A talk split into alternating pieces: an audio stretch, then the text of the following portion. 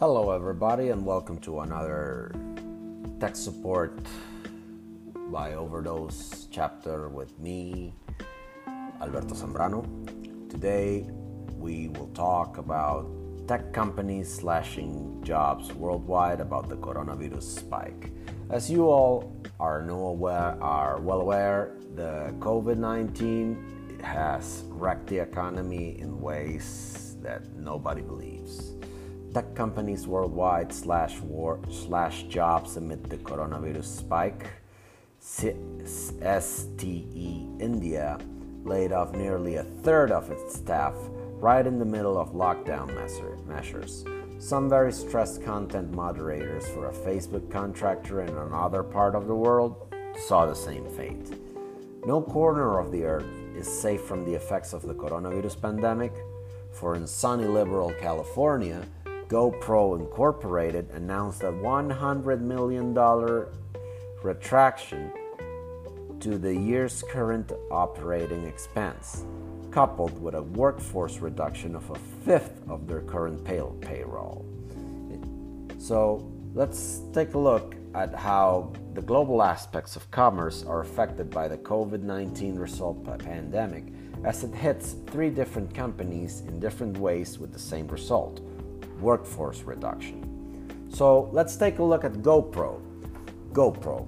Hit by 19 by COVID-19, the American manufacturer's global distribution network forced the board of directors to reform their chain of distribution in response to the shifting consumer habits of the new reality under lockdown and rigorous containment measures which have been dramatically reducing human intervention in an, in an ever more mechanized distribution chain sparked this decision.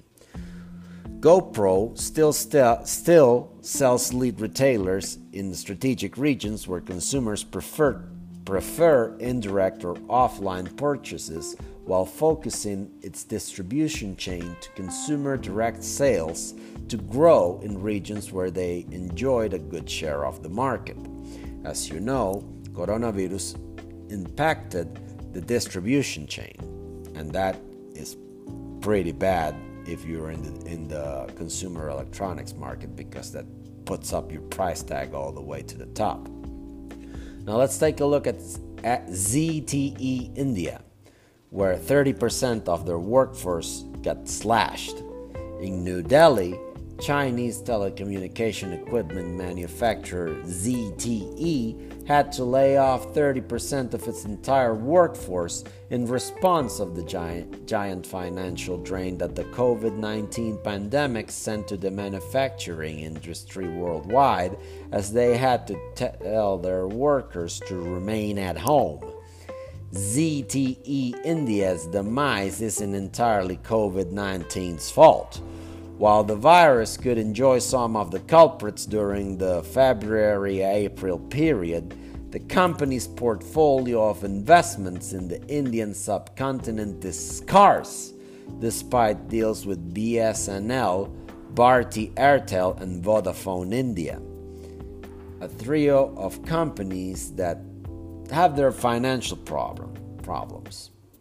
Now let's go to the American continent, where Zuckerberg owned company Facebook has contractors. Now, the Facebook contractors slashed jobs to a workforce of stressed workers. One of the most unusual cuts due to the pandemic comes at the hands of Cognizant a Facebook contractor who had the task of employing a group of content moderators. Moderators. Cognizant workforce of content creators was suffering from post traumatic stress disorder as they dealt with lockdowns and the sheer amount of content they had to censor.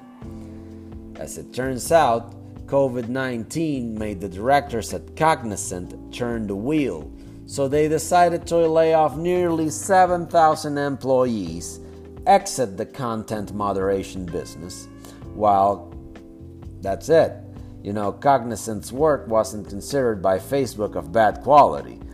Mark Zuckerberg's company faces a myriad of problems. Some of their apps, like WhatsApp, face the harsh realities of competition with other apps because of their utter lack of updates. So that's pretty much it on this side, on this report. My name is Alberto Zambrano. If you like my content and you want to help me out, you want to give me uh, the tools and, uh, to do so, I post this content on anchor.fm, it's on Spotify, and my main hub right now it's Patreon. Patreon is an online crowdfunding platform where con- creators like me get paid for the quality of content we produce.